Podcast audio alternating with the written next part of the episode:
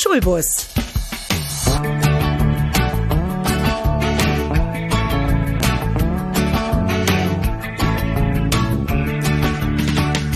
Der Podcast von und mit Andreas Gebhardt zum Thema Schule und Bildung.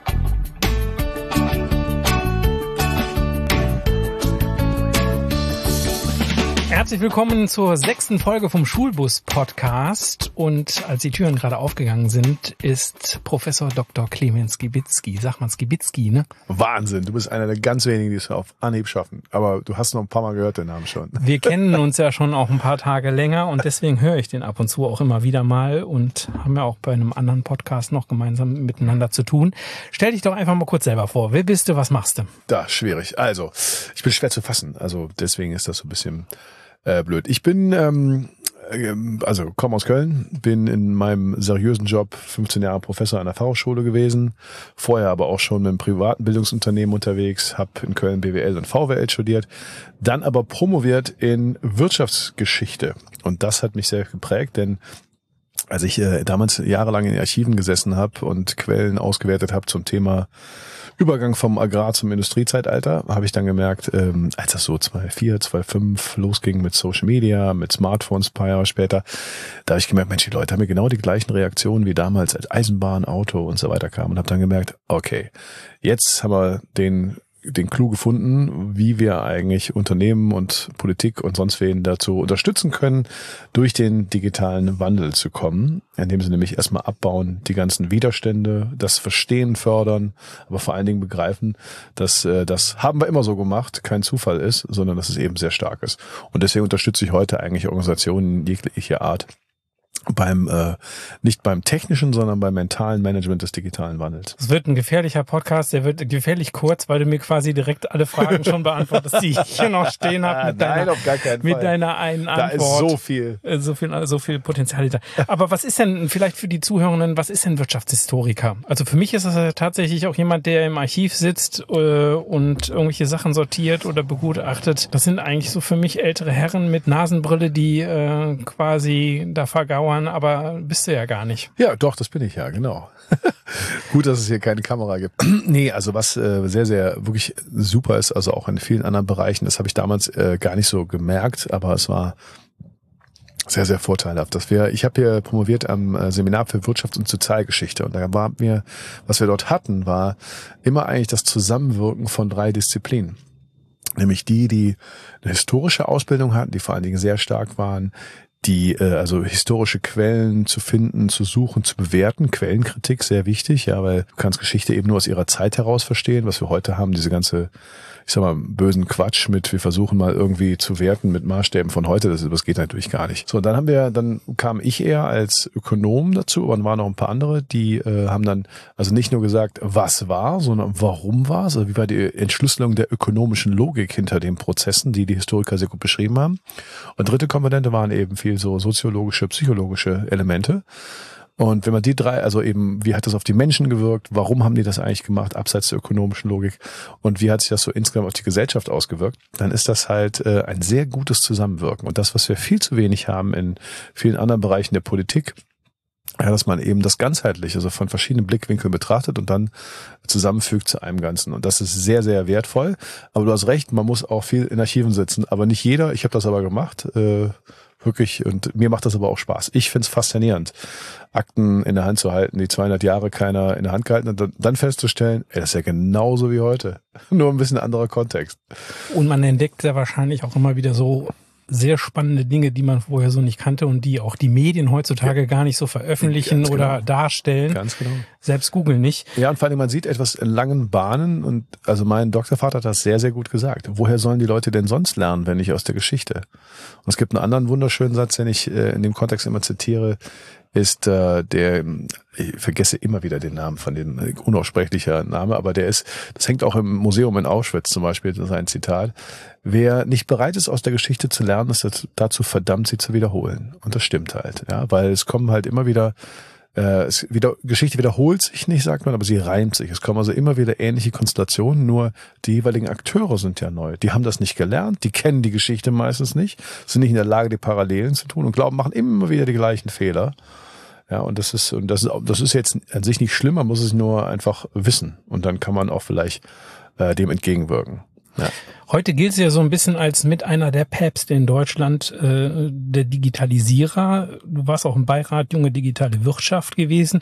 Wie kommt man denn, um das auch nochmal eben kurz zu fragen, wie kommt man denn vom Historiker dann zum Digitalisierer? Beziehungsweise, warum bist du nicht in den Archiven geblieben? Was war der Moment, wo du gesagt hast, okay, äh, ich mache was da draus und nutze das heute in der Moderne, was ich quasi da in der Vergangenheit gelesen habe? Also wie so oft, äh, also wer sagt, er hatte einen klaren Plan, da glaube ich fast nie, wie so oft, äh, Zufall oder sagen wir mal, Vorbereitung durch viele verschiedene Dinge tun, die dann die auf eine Gelegenheit treffen. Und in dem Fall war es so, dass ich halt, also in der Tat hatte ich dann nach der, nach meiner Fertigstellung meiner Doktorarbeit hatte ich dann die Wahl so, okay, machst du jetzt nochmal weiter? Also willst du so Universitätsprofessor werden, so ein Bildschrift, dann hätte ich ja nochmal jahrelang Archiven setzen müssen und habe mir dann gedacht, naja, also so sehr bist du dann auch nicht Wissenschaftler. Ich habe daran sehr viel Spaß gehabt, habe ich aber eigentlich aus einer Entscheidung rausgetroffen in meinem Leben, wo ich sagte jetzt, wo ich so in anderen Dingen, sagen wir mal, pff, ja, so ein bisschen gescheitert war und dann sagte, weißt du was, jetzt machst du mal nicht das Richtige, das ist nicht gut gelaufen, jetzt machst du mal das, was dir Spaß macht. Das war bei mir in dem Fall Geschichte. Und deswegen habe ich das gemacht und dann ist ein sehr weiser Satz auch, manchmal weiß man nicht, wofür es gut ist. Also als dann eben dieser Wandel zum digitalen Zeitalter kam, wirklich gerade vor allem mit den sozialen Medien, da war ich gerade dann Professor für Marketing und Marktforschung und da war das natürlich schnell ein Thema und habe dann gemerkt, dass diese Parallele halt schon Wahnsinn ist und habe dann gesagt, das ist ja nicht nur neuer Kanal, das ist wirklich eine Revolution. Und ich weiß es halt aus der Geschichte, wie mit Revolutionen umgegangen wird. Ja, und dann habe ich eben, ich hatte, wie gesagt, auch sehr viel meinem Doktorvater zu verdanken, Professor Pierenkemper, leider viel zu früh verstorben. Der hatte mir Anfang 2000 mal gesagt, haben Sie Ihre Internetaktien schon verkauft? Und ich habe den angeguckt und ich so, wieso das denn? Das ist doch jetzt hier eine völlig neue Revolution. Und ne, hier das berühmte, diesmal ist alles anders.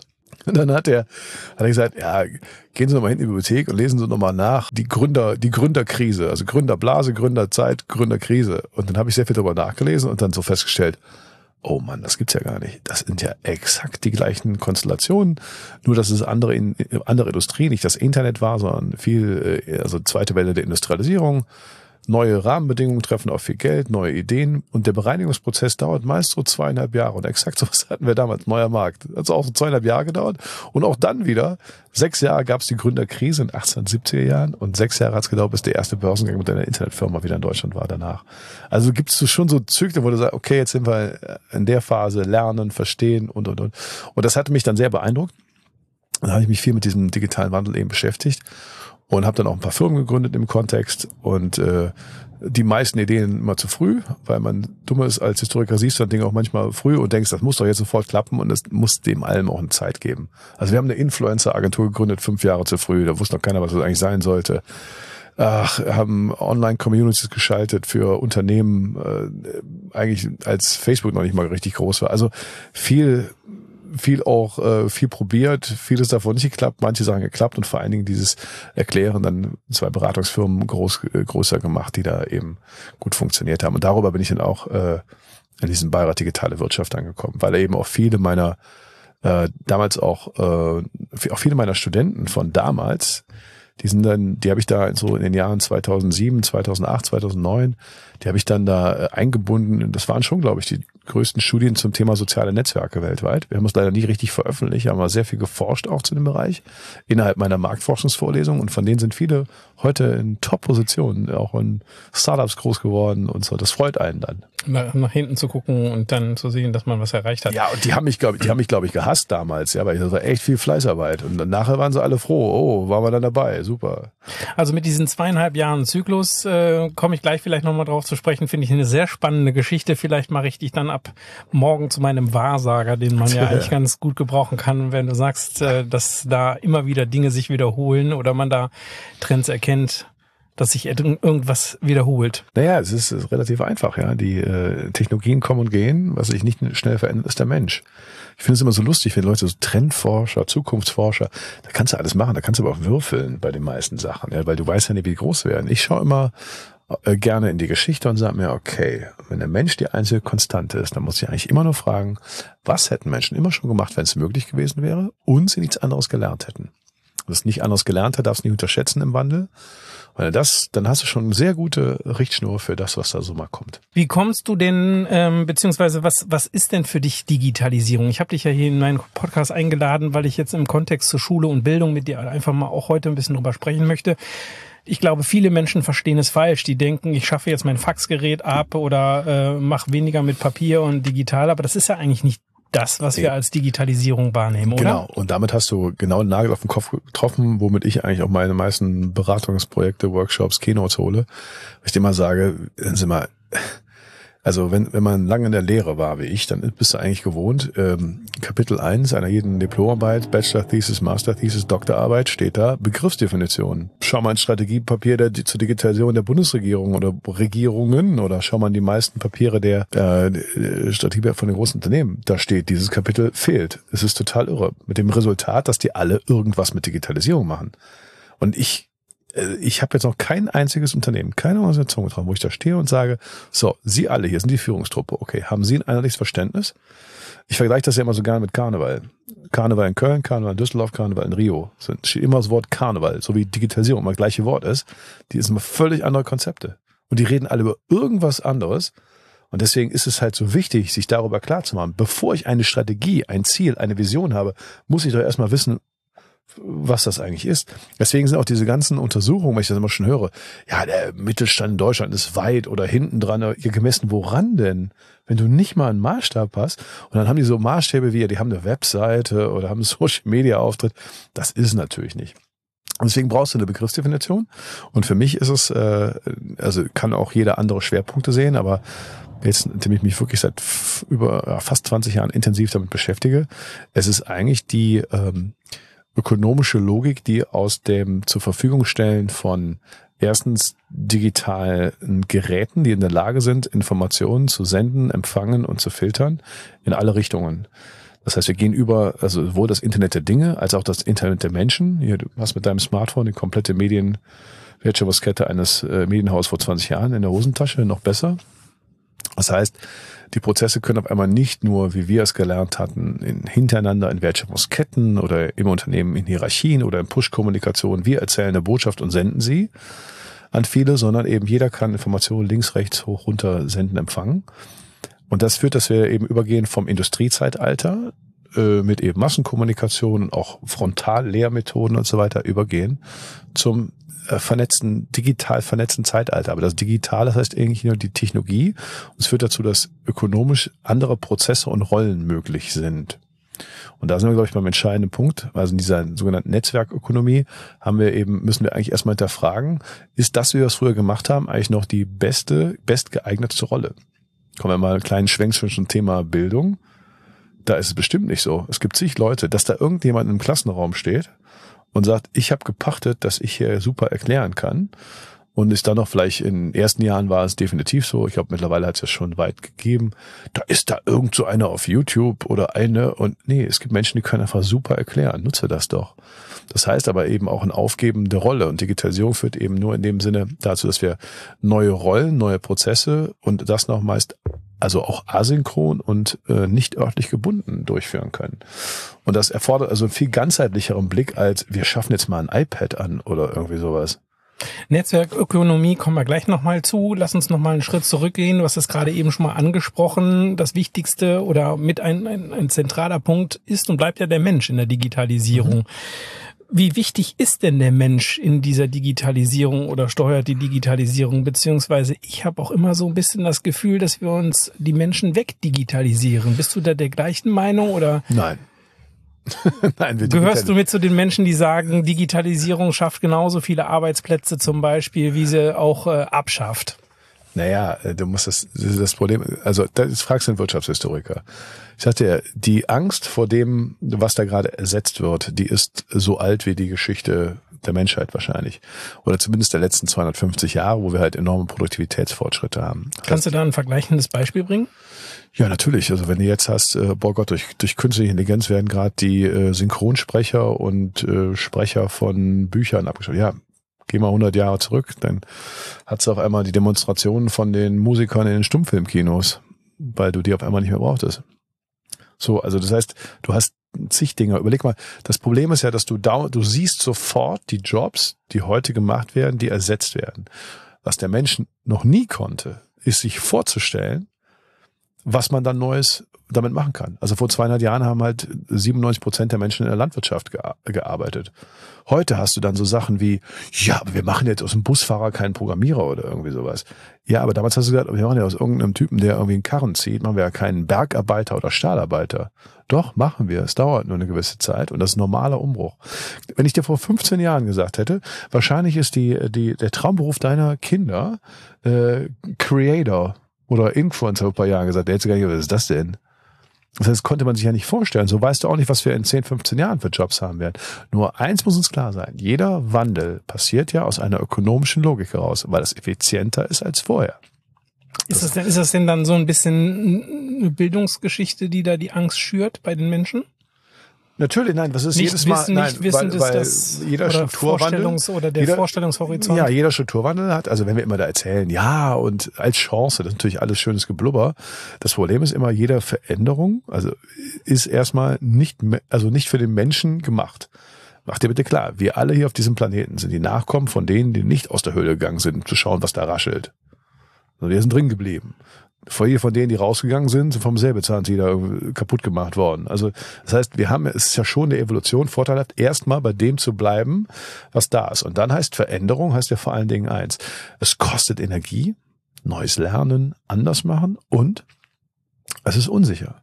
Das sind schon mal zwei Faktoren, die dich erstmal weghalten. Also völlig kontra, konträr zu dem, oh, toll. Ja, jetzt hast du noch Kulturunterschiede. Das haben wir vor allen Dingen bei uns im Vergleich zu anderen Ländern. Also du musst ja auch Lust auf Neues haben.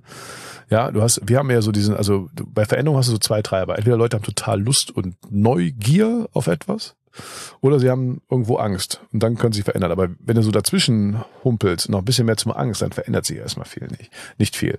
Und deswegen, eins ist wichtig. Der Mensch ist und bleibt der zentrale Treiber und gleichzeitig Verhinderer, nur auf unterschiedlichen Seiten. Wobei ich immer gedacht habe, dass die Angst, dass sich nichts mehr verändert oder zum Negativen verändert. Nein, die Angst, dass ich das verlieren kann. Das heißt also, ich kann erst dann, wenn ich so viel Angst habe, dass ich weiß, ich verliere alles, dann, dann treibe ich auch die Veränderung, weil ich weiß, ich kann gar nicht anders. Okay, das haben wir bei den Impfgeschichten äh, in der Pandemie auch, glaube ich, ganz gut erfahren, dass die Leute da auch eine gewisse Zurückhaltung, also war, hat auf mich so gewirkt. Ach, das ist noch, das ist noch ein viel komplexeres Thema. Das kann ich jetzt anschneiden. Aber auch da wieder der Historiker. Ich habe halt angeguckt, wie das da vor 100 Jahren war mit der spanischen Grippe. Da konntest du auch sagen, ja, die endete auch so nach drei Jahren ungefähr, so wie jetzt auch. Und die endet nicht medizinisch, sondern sozial. Wenn die Leute halt verstanden haben, so, ja, hilft nichts, müssen wir durch. Mhm. Aber so wie es auf der einen Seite wirkt, dass es zu schnell digitalisiert wird oder dass es da auch zu Negativen kommt, haben wir natürlich auf der anderen Seite Momente und auch Einrichtungen, äh, wo man das Gefühl hat, es wird zu langsam digitalisiert. Und damit kommen wir mal wieder ein bisschen zurück zu den ja. Schulen und äh, zu den Bildungseinrichtungen. Was ist denn so deine Meinung? Was ist zu digital und was ist zu analog in Schulen? Beziehungsweise du auch als Historiker, wo bist du der Meinung, muss dringend digitalisiert werden? Und dann habe ich auch die Woche in, die, in den Vorbereitungen hier auf unser Gespräch nochmal häufiger gelesen, dass es äh, vielen Leuten auch ganz wichtig ist, dass gewisse analoge Inhalte bleiben, um auch Schule und Bildung so zu erhalten, dass sie langfristig was bringt. Also, also wirklich ein relativ komplexes Thema. Deswegen kann man, ist immer schwierig mit plakativen Aussagen. Man muss also gucken, in welcher Lernphase oder Phase sind wir eigentlich. Und es ist nicht entweder oder, es ist nicht analog oder digital, sondern man muss da halt einfach einen klareren Blick auf das, auf das machen, was die jeweiligen Vorteile sind, es dann geschickt zu einem neuen zusammenzufügen. Ja, also zum Beispiel, äh, natürlich, also ich habe in der, als, als ich noch in der Hochschule war, habe ich auch immer darum bestanden, dass die, äh, das viele Leute nicht gemocht. Ich habe immer gesagt, Leute, schreibt die mit der Hand mit. Ja, weil einfach äh, das hat eine andere Wirkung das, das auf das Gedächtnis, wenn du selber etwas schreibst, mit, mit dem Tippen nicht zu vergleichen. Äh, deswegen bin ich auch ein großer Freund davon. Ja, also meine meine Kinder sind noch sehr klein, dass die eben auch, äh, also es ist schwer beziehungsweise auch nicht sinnvoll, sie von digitalen Geräten äh, fernzuhalten. Ja, aber zum Beispiel dann die Haptik, das Erfahren mit allen Sinnen ist halt irre wichtig.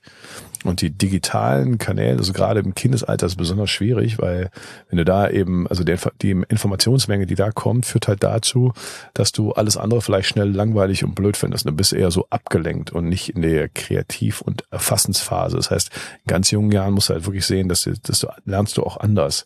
Das ist ja auch, wenn du so lernpsychologisch anschaust, in welchen Kindesphasen und dann im Erwachsenenalter, du lernst ja auch auf unterschiedliche Weise. Und deswegen gibt's auch da nicht entweder oder, sondern eben die sinnvolle Kombination. Aber für mich zum Beispiel nicht einleuchtend, warum Kinder da äh, volle Ranzen mit vielen Büchern schleppen, von denen sie dann kaum was mittragen müssen. Das ist also kaum was jeden Tag brauchen. Das ist halt nicht sinnvoll. Oder äh, warum sollen wir denn nicht äh, hybriden Unterricht grundsätzlich machen? Also wenn ich früher als Kind in der Schule, da habe ich da irgendwie ein also ich, wenn ich mich beim verletzt hatte an einem Bänderriss, dann hat man dann, hat man dann, mein Kumpel ist dann immer vorbeigegangen, hat für mir Mitschriften vorbeigebracht. Warum ich einfach eine Kamera drauf haben, wo denn das Problem?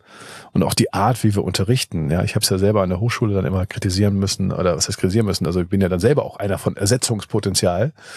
Ähm, aber es machte einfach sehr oft keinen Sinn, die gleiche Vorlesung. Also es gibt halt manche Vorlesungen, manche Fächer, da verändert sich erstmal nicht viel in den Grundlagen nimm sie einmal auf, mach individuellen Lernfortschritt. Das brauchen wir echt nicht im Präsenzunterricht. Die Präsenzunterricht für einen dauernden, für einen Dialog, für ganzheitlich, für kreatives Verstehen, für Gespräche führen und so weiter. Aber doch nicht grundsätzlich für alles. Und da haben wir einfach viel zu wenig Differenzierung drin. Und ich glaube auch, dass die, also der immer die, das Thema des Angst mit dem ersetzt werden oder ich glaube eher, dass gerade Digitalisierung gerade das Potenzial bringt für das, was wir immer machen wollten, nämlich die Mensch individualisiert für seine Lerngeschwindigkeit und Frage ist auch was und wie wir ihm was beibringen oder was bringen wir überhaupt bei, aber individualisiertes Lernen beizubringen. In allen pädagogischen äh, äh, Konzepten der Vergangenheit hieß immer, ja, muss auf das Individuum eingegangen werden und in Skandinavien machen das so und Montessori und bla und blub. Künstliche Intelligenz wird genau der Schlüssel dafür sein. Könntest du denn als Familienvater oder selber als Warte, Familien warte mal kurz. Künstliche Intelligenz wird der Schlüssel dafür sein. Weil dann werden wir nämlich genau das machen können. Künstliche Intelligenz und Avatare, wo ich mir noch aussuchen kann, wenn ich gerade, also dann rede ich halt, wenn ich über Napoleon rede, rede ich halt gerade mit Napoleon. Ja, und wenn ich, wenn, wenn ich mich in der äh, VR-Welt bewegen kann, durchs antike Rom gehe, werde ich das anders erfahren als jemals zuvor. Und wenn die künstliche Intelligenz mir ausrechnet, jedes Mal durch Wissensabfragen oder wie auch immer, wie weit ich denn bin, dann werden wir genau das machen können, das individuelle Eingehen. Wir werden natürlich noch gemeinsam erfahren, aber das, das Soziologische ist ja wichtig. Aber warum soll man so Lernstoff vermitteln? Muss man nicht in der, in, der, in der Gruppe da machen. Da haben wir gar nicht die Lehrer für. Also wir haben zu wenig Lehrer für und die fallen auch dauernd aus das Problem können wir schon mal glaube ich, erheblich lösen. Ich glaube, dass Lehrer eine völlig andere Rolle einnehmen werden in 20 Jahren. Wäre das denn der richtige Weg langfristig gesehen? Du sprachst ja eben schon mal davon, dass man früher halt auch schon irgendwelche Dinge hatte, ne, die abgeschafft wurden. Nimm die Musiker hier in den Stummfilmkinos und so weiter. Äh, ist das denn jetzt dann, sind wir denn nicht mit Lehrern dann auch an einem Punkt, wo man sagt, okay, das ist normal, das ist die, das ist die Entwicklung auch im, im Zuge der Digitalisierung, dass sich da was verändert? Oder äh, würden wir in zehn Jahren sagen, nee, war vielleicht doch eine Fehlentscheidung? Weil ich habe immer so das Gefühl, dass in den Bereichen man gar nicht in die Situation kommt, dass irgendwann mal jemand sagen kann, okay, da haben wir uns damals doch falsch entschieden. Naja, die, die Fehlentscheidungen werden, werden in dem Sinne keine Fehlentscheidungen, sondern Lerneffekte sein. Wie gesagt, wir müssen ja, es geht nicht entweder oder, es geht darum, es richtig zusammenzufügen. Wir sind aber gerade noch in der Phase, wo wir uns, wo ganz viele Leute noch diese, also da kommt etwas Neues. Es ist nicht das, was ich gelernt habe, dann ist die Urmensch die Reaktion erstmal die Ablehnung. Und dann kommen ja, dann, also was ich immer gerne mache, hinterfrage doch mal kurz deine, deine Urteile, warum das alles blöd und schlecht ist und so weiter. Und gucken wir mal die Geschichte, ob das alles schon mal da war. Und es war immer da. Ja, wenn die jetzt sehen. Sehr spannender Aspekt. Ach, dauernd. Das ist, ich kann dir, die Geschichte ist voll davon. Ich in Vorträgen erzähle immer viel von, vor 200 Jahren haben wir uns die Lesesucht beschwert. Nicht die Internet, die Lesesucht. Lesen wurde günstig. Es gab Leihbibliotheken. Leute haben auch immer gelesen. Die Autoren von damals waren Goethe und Schiller. Wenn du heute deinen Kindern sagen willst, oh Gott, meine Kinder lesen so viel Goethe und Schiller, ist das schrecklich. Dann lachst du ja tot. Die haben damals gesagt, die bewegen sich nicht mehr, die liegen rum und die haben komische Fantasien und so. So, das heißt, jede Generation findet was Neues, was erstmal gewöhnungsbedürftig ist und was rausgefiltert werden muss, was davon eben sich als vorteilhaft und welches nicht. Heute hast du die gleichen Leute, die, also gesetzt vom gleichen Gedankengang, die sagen ja, mein Gott, also im Internet, du findest ja jede Information, steht ja alles da, die sind ja auch so blöd, die müssen ja erstmal gucken, Quellenkritik, Quellenkritik ist ja nicht nur, weil es bei Google oben steht, ist richtiger. Das stimmt alles. Aber ist doch nicht so, dass das früher irgendwie anders war. Du musst es im Lehrbuch auch nur gucken, je nachdem, welcher Trottel das Lehrbuch geschrieben hat, da stand da auch Blödsinn drin. Blödsinn oder ideologisch geprägt oder wie auch immer. Guck dir doch mal Lehrbücher, Lehrbücher aus dem, äh, was ich, aus, aus extremen Regimen von Sozialismus bis Nazis an. Also die waren ja nicht, weil das, das liegt ja nicht am Medium, ob ich Quellenkritik machen muss. Oder dann dieses dauernde immer, die müssen ja gar nichts mehr lernen, steht ja alles mit. Die müssen ja nur wissen, wo es steht. Genau das haben die Leute als die Schrift äh, erfunden wurde. Oder was meinst du, was los war, als der Taschenrechner kam? Die müssen ja gar nicht mehr selber rechnen können. Das stimmt übrigens auch. Ne? Oder mein Vater hat mir immer gesagt, ey, ihr könnt gar keine Straßenkarten mehr lesen. Richtig. Ich hatte jetzt sieben Jahre kein Auto mehr. Ich, ist Wahnsinn. Ich gucke mir das gerade an und sage, boah, Wahnsinn, ich kann ja nach wenigen äh, Wochen mit dem neuen Auto, was heißt neu, ne, kann ich ja auf einmal gar nicht mehr einparken ohne diese ganzen Einparkhilfen. So, dafür können wir aber andere Dinge. Das ist ja irgendwie, du musst ja immer, das ist wie mit dem, du siehst, was verloren geht und kannst dir nicht vorstellen, was passiert. So, das heißt, mach dir immer klar, etwas nur, etwas nur angenommen, wenn es unterm Strich vorteilhaft ist von einer Generation. Und das ist, das sind wir und die Generation vor uns, nach uns und 20 Generationen vor uns und nach uns nicht blöder, cleverer als die anderen. So, das ist, das muss dir klar, nimm dich mal selbst nicht so wichtig. Das lernst du, die Demut eines Historikers. Finde ich super spannend, was du da gerade erzählt hast. Lass uns doch mal zu dem zu den Fachlehrern, äh, zu den Lehrern zurückkommen und zu dem Fachlehrer, äh, zu den Fachkräftemangel. So war es, glaube ich, richtig. Du sagtest ja eben gerade schon, dass wir das eventuell damit gedeckelt kriegen. Ist es so? Wie würdest du dir das vorstellen? Das ist die Hoffnung. Das ist die Hoffnung. Also ich glaube eher, dass die Lehrer werden eher darauf gucken, was sind das eigentlich für Kinder. Ich werde eher versuchen, das Soziologische rauszuperlen, werden auch mehr Zeit haben, weil sie nicht mit Stoffvorbereitung so viel verbringen müssen, sondern werden eher die Rolle eines Coaches einnehmen. Die Frage ist, ob jeder Lehrer ein guter Coach ist. Weiß ich nicht. Ich, muss aber, ich hatte ein paar gute, ich hatte aber auch ein paar schlechte, wenn ich an meine Lehrer zurückdenke. Aber dass ich eben, dass so viel Unterrichtsausfälle, dass teilweise Leute, die didaktisch einfach nicht gut sind, äh, das können wir, glaube ich, alles sehr gut ersetzen. Und wie gesagt, also Avatare mit künstlicher Intelligenz, mit einer Stimme, die jetzt eben, also völlig investiert auf, auf deinen Fortschritt äh, angepasst werden kann. Ist doch eine wunderbare Sache. Also wer da sagt, ja, das war ganz, ist nee, es, es war nicht besser, nur weil du es so gelernt hast. Das muss ja mal ganz schnell loswerden und einfach die Vorteile dabei sehen. Wie gesagt, schau dir dieses von, äh, ich glaube, Facebook macht das, also Meta macht das sogar, wenn sie da über ihre Metaverse-Geschichten da versuchen, Werbung zu machen. Dann gehe ich halt durchs Alte rum. Mein Gott, was, wie kannst du da Geschichtsunterricht anders erfahren? Wenn du auf einmal mit Aristoteles äh, aufs Meer guckt und philosophierst, dann wird das was anderes sein, als wenn du es aus so einem kleinen gelben Reklamheftchen liest.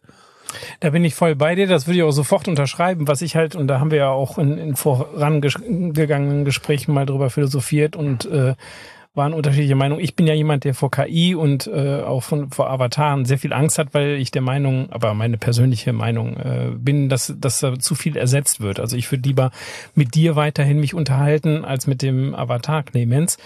Aber das ist ja, glaube ich, gar nicht so. Das heißt, man muss ja das schon ein bisschen voneinander trennen und sagen, dass die Angst sei vielleicht berechtigt, aber eine Lehrerin oder ein Lehrer jetzt durch einen Avatar zu ersetzen, weil uns auch so und so viel tausend fehlen werden in den nächsten 20 Jahren, ist schon berechtigt oder soll vielleicht sogar so sein. Also wären wir jetzt Anhänger der Simulationshypothese, dann wüsstest du gar nicht, ob ich hier sitze und du auch nicht. Vielleicht sind wir schon in einer riesigen Matrix drin. Nee, also ähm, ich gebe dir recht, aber das heißt ja eben nicht, dass alles ersetzt wird. Nur ich sage eben, da wo es sinnvoll ist, wie gesagt, Lehrermangel, schlechte Qualifikation vielleicht und, und, und, das können wir dadurch. Und totale Individualisierung, ähm, das können wir dadurch eben ersetzen. Können wir das denn steuern oder beeinflussen oder sind wir dann irgendwann in so einem Strudel drin, wo wir es nicht mehr können? Naja, ich finde es immer so lustig, wenn gerade die, die am äh, weitesten hinten dran sind, nämlich Europa, immer die ganze Zeit über Regulierungen reden und wir müssen das doch und müssen doch und wir gestalten, ich gestalte gar nichts mehr. Du bist ja, du hast für Europa zu sich entschieden, irgendwie lieber hinten dran zu sein und erstmal die Bedenken nach vorne zu schieben mit dem Resultat, dass wir noch mitlaufen können irgendwie. So, das ist leider so. Ich würde mir wünschen, das wäre anders. Und es ist aber eins klar, das ist, ähm, da sind ganz viele Gefahren und ganz viele Dinge schlecht. So. Aber wenn die Vorteile die Nachteile überwiegen, wird sich durchsetzen. Bin ich, davon bin ich fest überzeugt. Und jetzt nimm mal die jüngere Wirtschaftsgeschichte eben, dann weiß es eben auch, dass das so ist. Als das Auto kam, was meinst du, wie viele Tote, Verletzte, bis wir eine, bis wir eine Regulierung haben, bis wir eine Straßenverkehrsordnung hatten? Äh, natürlich, aber äh, ja, und heute ist ja immer noch so, du kannst in ein Flugzeug steigen, kannst abstürzen, yo, hörst du deswegen auf zu fliegen? Hm. Wahrscheinlich nicht. Das heißt, wir müssen eine klare, das ist jetzt eine Schwierigkeit bei so etwas, was so viel Potenzial hat, wie zum Beispiel Künstliche Intelligenz. Natürlich ist es da, was willst du jetzt rumregeln? Du weißt noch gar nicht, was kommt. Das heißt, wir stehen, es ist viel zu komplex, jetzt versuchen, da irgendwie was festzulegen und, und, und natürlich sind das Gefahren, aber die gab es, wie gesagt, immer. Und äh, da werden wir einfach ein paar Jahre brauchen. Wir brauchen aber einen klaren Blick dafür, Risik, ein besseres Risikomanagement zu äh, hinzubekommen und eben nicht zu glauben, dass wir ähm, ja dass, dass der Rest der Welt sich nach uns richtet. Das ist, glaube ich, das ist, das ist in der Tat Europa das irgendwie ein bisschen verpennt.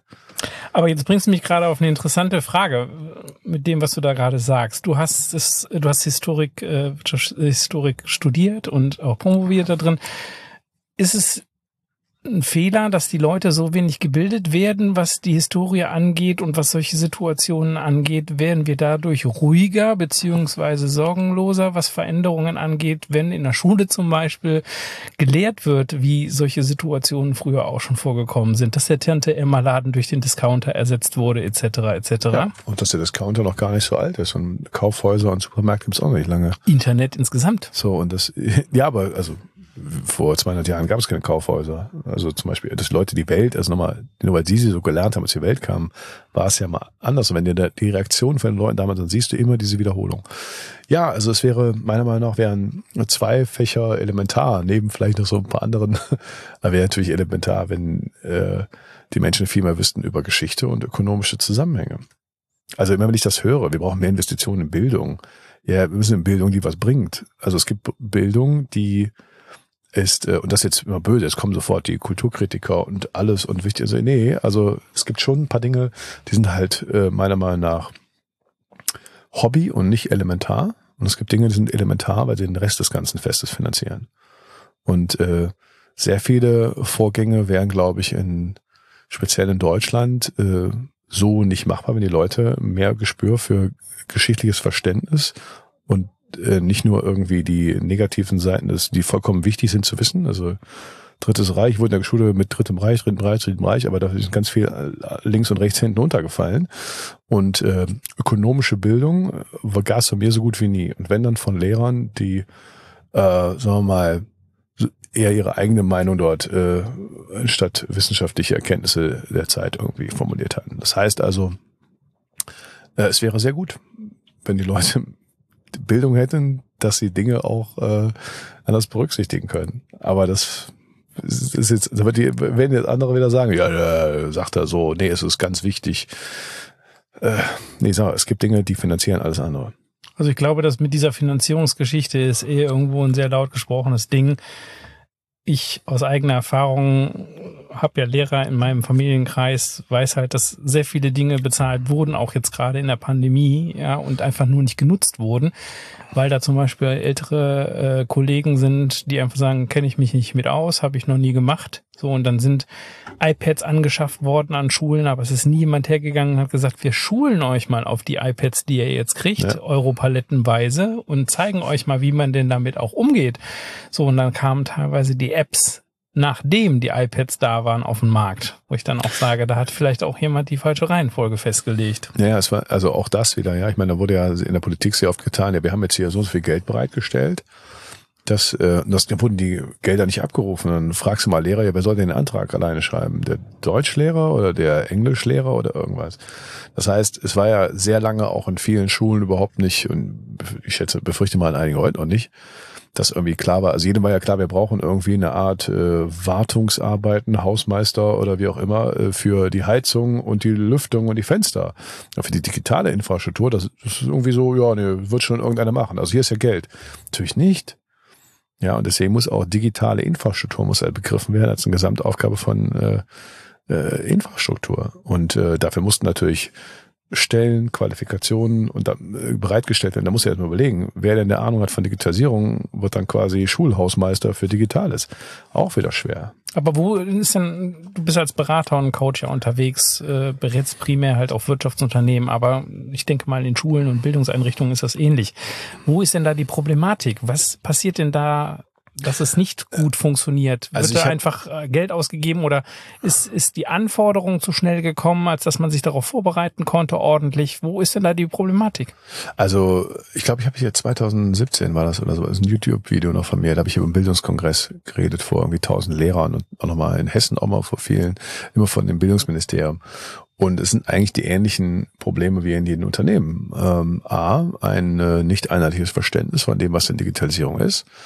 Und aus dem nicht einheitlichen Verständnis heraus auch ganz viel Ablehnung. Also ich weiß nicht, hat mir eine Bildungsministerin gesagt, also was Sie da erzählt haben, macht total Sinn, aber von meinen, weiß ich, 180.000 Lehrer möchten das 100.000 nicht. So, und da muss man natürlich sagen, mhm, das ist dann Führung und Führung beinhaltet, also ist natürlich äh, auch noch mit deutschem Beamtenrecht wirklich auch noch schwer, aber es muss ja viel durchdachter werden. Du kannst das natürlich nicht haugruckmäßig machen. Das muss ja anfangen, äh, also mit einem einheitlichen Verständnis, Leute, die verstehen, fühlen und wollen. Und zeig mir mal, die allein in der Politik in den obersten Reihen stehen diese Leute nicht da. Genauso wie in vielen Unternehmen nicht. Die haben nur meist einen anderen Druck. Und jetzt hast du in vielen Behördenverhalten noch weniger Veränderungsdruck. Das Problem ist also wirklich, sitzt sehr tief. Ja, Wobei der Druck ja, glaube ich, bei den Unternehmen der wirtschaftliche ist, aber in unserem Schulsystem äh, drückt das ja jetzt, glaube ich, auch immer mehr. Nee, aber ich habe ja, aber also klar, aber irgendwo, irgendwann schon, aber ich war mal in einer Diskussionrunde, da war eine Dame, die gerade total total bekannt ist medial, die dann äh, auch also in digitalen die mir dann immer die dann immer sagte, ah, wir haben ja kein Erkenntnisproblem, sondern um ich so, nee, wir haben doch ein Erkenntnisproblem, nur ganz am Anfang. Also muss er nicht so tun. Geh doch mal hin, schnappt dir zehn Bildungspolitiker und noch 20 Lehrer dazu und dann, und dann fragt doch mal, und? Was ist denn Digitalisierung? Also wir haben doch immer ein Erkenntnisproblem. Und äh, dadurch, deswegen haben wir auch wenig coole Konzepte. Coole Konzepte gibt es vielleicht, aber die müssen auch durchgesetzt werden, angenommen werden und äh, durch das ganze System durchlaufen. Ich kann mir nicht vorstellen, ich weiß nicht, wie es gerade aussieht, aber dass in der Lehrerausbildung gerade viel passiert, dahingehend. Und ähm, da, also da muss er schon anfangen. Also der Wille ist da und es sind auch da Gamechanger und Pioniere, die unterwegs sind oder sich aufgemacht Total, haben. Ich war total. ja vor kurzem halt äh, mit äh, Beatrix Busse in der, in der Universität zu Köln gewesen, habe darüber gesprochen in einer Folge. Aber das, das Schwierige ist ja tatsächlich dann die Umsetzung oder jemanden Verantwortlichen zu finden, der das halt führt und sagt, wir machen das jetzt einfach mal. Ne? Genau. Ja, und äh, also ich sehe das auch so, da gibt's ganz viele. Ich habe auch, also meine Schwester ist auch Lehrerin, mit der rede ich auch mal viel über das Thema und ich sagte natürlich genau das Gleiche. Also du machst unheimlich viel, aber äh, auch da wieder die äh, das Thema, was in der Wirtschaft ja genauso überbordende Bürokratie, die verbringen Zeit mit allen möglichen, also man misst und dokumentiert sich zu Tode, anstatt Zeit zu haben für das, was eigentlich das Wesentliche ist. Und da hoffe ich, könnte Digitalisierung halt viel abnehmen. Ja, und ähm, das dann auch, ja, natürlich erkennst du eigentlich, also viele, die, also wenn du den Online-Unterricht gesammelt hast wegen Corona, ja, eigentlich die gleichen, die im Klassenraum nicht keine Lust hatten, demotiviert waren, waren die gleichen, die das digital auch gemacht haben. Eigentlich, da hat sich nicht viel verändert. Der Mensch ist der Konstante oft, ne? Hat denn die künstliche Intelligenz äh, ja auch gerade einen der großen Megatrends, äh, wenn so viele Dinge noch nicht vorbereitet sind, eine Chance in der Schule Fuß zu greifen? Fuß Die ist ja schon da durch ChatGPT, weil es ja, also ich habe zum ersten Mal davon gehört von einem Sohn von einem Freund, der gesagt hat, aber mein Sohn, die schreiben halt, machen halt keine Hausaufgaben mehr. so, das heißt. Ernsthaft? Ja, ja. Die sind auch da. Und dann, äh, ich habe ähm, doch hier äh, einen Kollegen gesprochen, der meinte, also ich bin ja selber nicht mehr durchgeschrieben, meinte, wir haben sofort erstmal, nachdem uns klar wurde, was da machbar ist, äh, gibt es keine Hausaufga äh, Hausarbeitennoten mehr ohne eine Zweitprüfung, also mündliche Prüfung zum Beispiel, geht ja gar nicht mehr. Das heißt, äh, wahrscheinlich wird KI jetzt von der Anwenderseite halt so da reingetrieben, dass es halt ähm, also anders wird. Und da sehe ich auch, da sehe ich so ein bisschen eine Problematik. Ich glaube, dass es auf Lehrerseite viel, viel besser wäre als auf Schülerseite.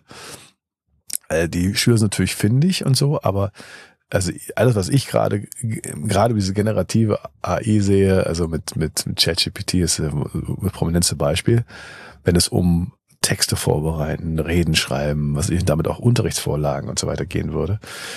Wenn du tief im Thema bist, dann ist das super, weil es dir das ganze Vorschreiben, also du korrigierst nur, du veränderst nur kleine Stellen, also eine enorme Produktivitätserleichterung. Äh, aber wenn du nicht tief im Thema bist, sagst du auch super, ist ein Text, gut, aber du erfasst den nicht. Und ich weiß nicht, ob du dann auch so gut lernst und erfasst. Also kommt ja auch ziemlich viel Blödsinn raus, muss man sagen. Noch da, wo halt der Algorithmus dieser KI das halt nicht gut macht, rauszubrechen, welches Wort kommt jetzt. Ja. Ähm, ja, aber ich glaube, dass es in der Schule halt am ehesten ankommen wird, weil wir einfach dadurch äh, Dinge entstehen, dass eben viele Prüfungsordnungen und so weiter hinterfragt werden dadurch. Aber du hast zu Anfang vorhin mal gesagt, dass es ganz normal ist, wenn sich Dinge verändern mhm. und äh, wir vielleicht durch Verbesserung oder Optimierung von Prozessen Zeit haben, andere Dinge zu machen oder andere genau. Dinge besser zu machen oder neue Dinge sogar lernen. Da ist ja dann aber auch schon wieder der Widerspruch auch von, von, von Lehrern aus meinem Freundes- und Bekanntenkreis, die sagen, Kinder müssen lesen nach lernen, Kinder müssen schreiben lernen, Kinder sollen auch recherchieren lernen. Verdummen wir dann nicht doch ein bisschen? Oder Nein. dass wir jetzt dieses, dieses, äh, wir können dann andere Dinge machen, jetzt als positiv beschreiben, dass er diese, diese, diese Grundkenntnisse oder die Grundfähigkeiten eines Menschen doch verloren gehen oder zu sehr automatisiert werden? Jein. Also, erstmal. Lassen Sie über das Ja sprechen, als über ja, das Nein. Also, also wenn die sagen, die verdummen, das ist wirklich so alt wie die Menschheit. Ja.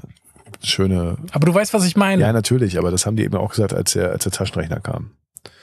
Ja, und das haben die auch gesagt, und selbst, also man kann es ja nicht genau wissen, weil die Quellen sind so alt, dass eben in der Antike sich schon beschwert haben, also Aristoteles, dass die Schrift ja dazu führen würde. Man kann jetzt also aufschreiben, muss man nichts mehr lernen. Also das ist so Aber um einen Angst. Taschenrechner nutzen zu können, muss ich Zahlen kennen, so und lernen und Zahlen genau, lernen genau, und genau. Grundmathematik ja, genau. Da, muss ich ja trotzdem du, können. Das genau das äh, erfasst, worauf ich eigentlich hinaus wollte. Du brauchst, das meine ich eben mit, du musst tief im Thema sein und du musst halt schon einiges gelernt haben. Und die Frage ist, ob du es dann überhaupt so lernst. Ähm, wenn die Lehrer das den Schülern sagen, muss ich aber eben auch eins vorneweg führen. Ja, äh, die können viele Dinge, können die auch nicht mehr. Das ist richtig. Die können aber für andere Dinge, die die Lehrer nicht können. Ja, das heißt also, jede Generation, da gab es ein schönes Lied damals, Every Generation got its own disease. Äh, ich weiß gar nicht mehr, Fury in the Slaughterhouse oder sowas war das. Und das war ein, ist ein schöner Satz. Also, weil du musst das einfach auch akzeptieren und begreifen und die werden auch Lösungen finden. Dass die alle, ähm, also ich, ich, ein wunderbarer Film, dem, äh, dem kann ich nur empfehlen, dann sieht man längst die andere Seite, ob es nicht so, vielleicht kommt es auch nicht so.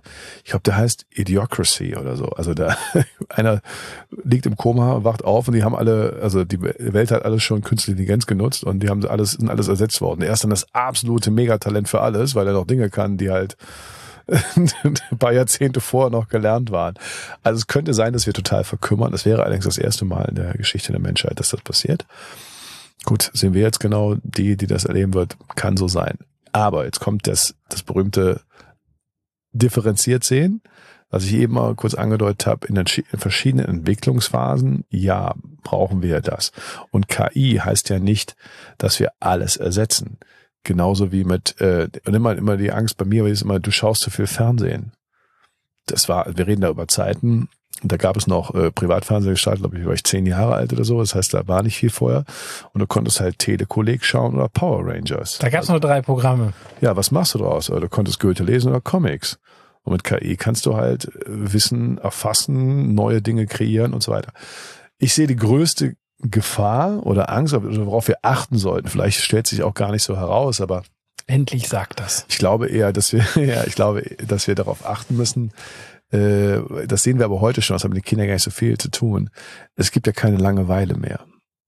Ja, das heißt, du bist ja sofort abgelenkt keiner, also in meiner Kindheit musste man irgendwie am Bus stehen und es kam nichts und es, dann war ein Kumpel von mir, der war dann so, ich habe immer 20 Pfennig dabei, weil da ist immer eine Telefonzelle, dann telefoniere ich aber. Der sagt, wow, wow, bist du cool. Das klingt heute wie ein Witz, ja. Ähm, so, heute haben die Leute ihr Handy dabei und sind sofort abgelenkt. Wenn irgendetwas langweilig ist, gehe ich sofort hin und werde abgelenkt und werde das und werde eigentlich auch ruhig gestellt in dem Sinne. Und da habe ich so ein bisschen die Befürchtung, darauf sollten wir achten, weil einfach Langeweile und äh, also Langeweile und sagen wir mal beruhigende Prozesse sehr, sehr wichtig sind für Kreativitätsentwicklung. Das ist immer, was man so kennt, so mit dem, ach, wenn deine Gedanken so schweifen können oder, oder monotone Fähig äh, Tätigkeiten oder unter der Dusche, ah, da hatte ich die besten Ideen. Es hat ja kaum einer im Kreativitätsworkshop selbst die coolsten Ideen, sondern vorher und die werden dann zusammen noch irgendwie zusammengeschustert. Aber die coolsten Einfälle hast du ja, wenn dich mit Dingen intensiv beschäftigt hast und dann Freiraum hattest. Wenn dein, wenn dein Wahrnehmung die ganze Zeit abgelenkt wird, dann bist du eigentlich meiner, also meiner Befürchtung nach, wir werden mal 20 Jahre wahrscheinlich wissen, ob es sich bewahrheitet hat, bist du vielleicht so ein bisschen kreativitätsgelähmt. Andererseits waren die Menschen immer kreativ, haben immer neue coole Ideen gehabt. Du hast es am Anfang dieser Folge schon mal kurz angeschnitten und ich habe es ein bisschen vertagt. Lass uns mal eben kurz nochmal über den großen Trend Netzwerkökonomie reden, auch jetzt im Kontext auf die Schule und Bildung. Wird aus meiner Sicht viel zu wenig getan. Wie siehst du das? Ja, natürlich. Also wie gesagt, mit allen ökonomischen Bildungen auch eben dies zu, äh, da ist halt wenig und Netzwerkökonomie in dem Sinne bedeutet eben, dass du eben neue Prozessen und Rollen einnehmen kannst. Und wenn du siehst, dass die Welt, in der ich zur Schule zum Beispiel gegangen bin, da gab es halt Schulbuchverlage, Ministerien, Lehrpläne, Hierarchien, klare Rollenverteilung, wer was vermitteln kann.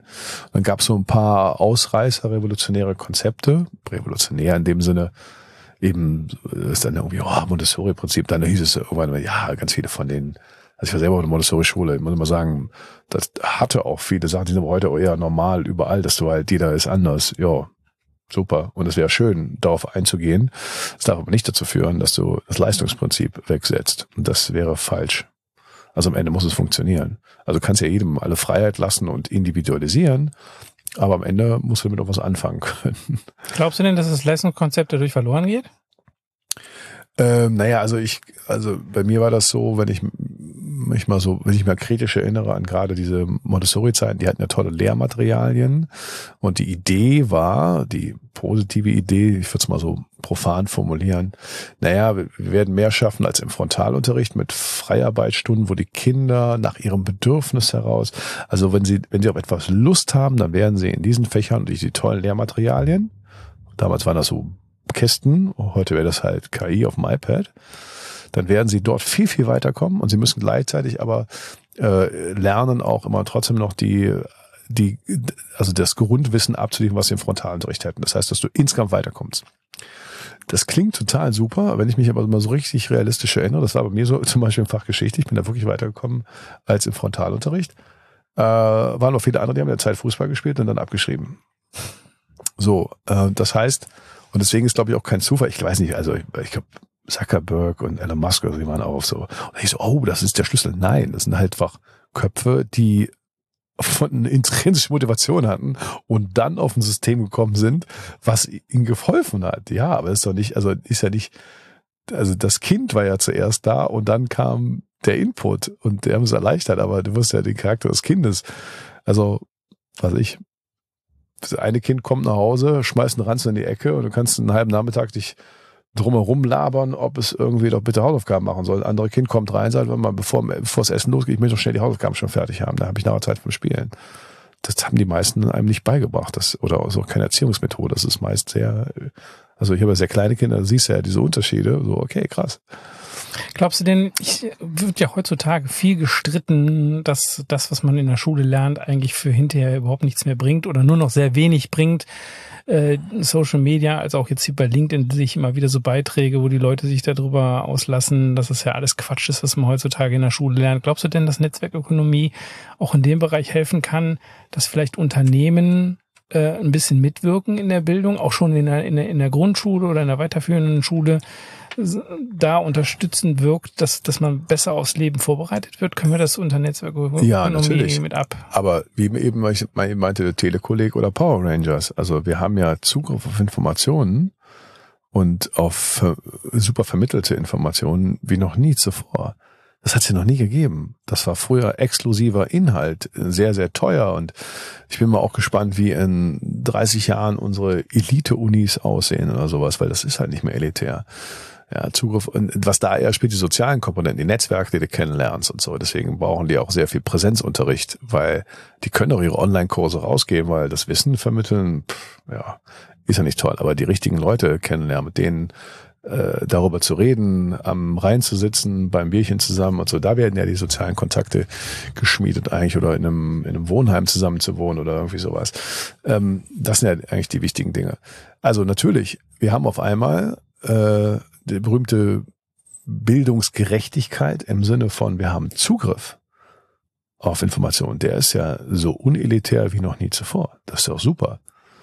Ob wir in der Lage sind, was draus zu machen, das weiß ich nicht. Aber wer heute möchte, hat doch, was braucht er? Einen äh, Internetanschluss für ein paar Euro und damit sind die meisten schon dabei. Und dann kannst du das alles machen. Ob du das draus machst, ob du die Motivation hast, äh, vielleicht die richtigen Leute, die dich da weiterbringen, das ist dann was anderes.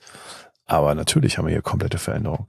Wenn ich überlege, wie oft ich ähm, wie oft ich Dinge in manchen Fächern nicht verstanden habe, zum Beispiel in Mathe, habe ich dann, dann gucke ich mir heute so auf YouTube einfach so Leute an, die erklären das so geil, so, dann habe ich gesagt, wieso haben meine Lehrer das nicht gekonnt? Ja, wie sollten die denn auch lernen?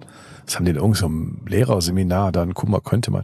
Ich weiß noch selber, ich bin mal bei irgendeinem Abi-Treffen zu meiner Mathelehrerin gegangen nachher und habe gesagt, Hör mal, ich habe das erst im Studium verstanden, was wir da gemacht haben. Diese Kurvendiskussion. Ich habe mal wie ich diskutiere eine Kurve. Was heißt das? Hätte aber nur sagen müssen, da gibt es eine Menge, da ist die Kostenfunk, also da sind die Kosten am niedrigsten, der Umsatz am höchsten, da machst du den meisten Gewinn. Im BWL-Studium habe ich das sofort verstanden. Aber die ganzen Oberstufe habe ich da rumgeeiert. Wie jetzt? Was soll denn das? Wenn du das warum nicht erklären konntest, bin, hat es bei mir schon nicht also da brauchte ich sehr, sehr viel Überwindung. Heute hätte ich da fünf Videos zu bei YouTube, die, die würden das besser erklären. Also insofern ist es doch genial, was wir da haben.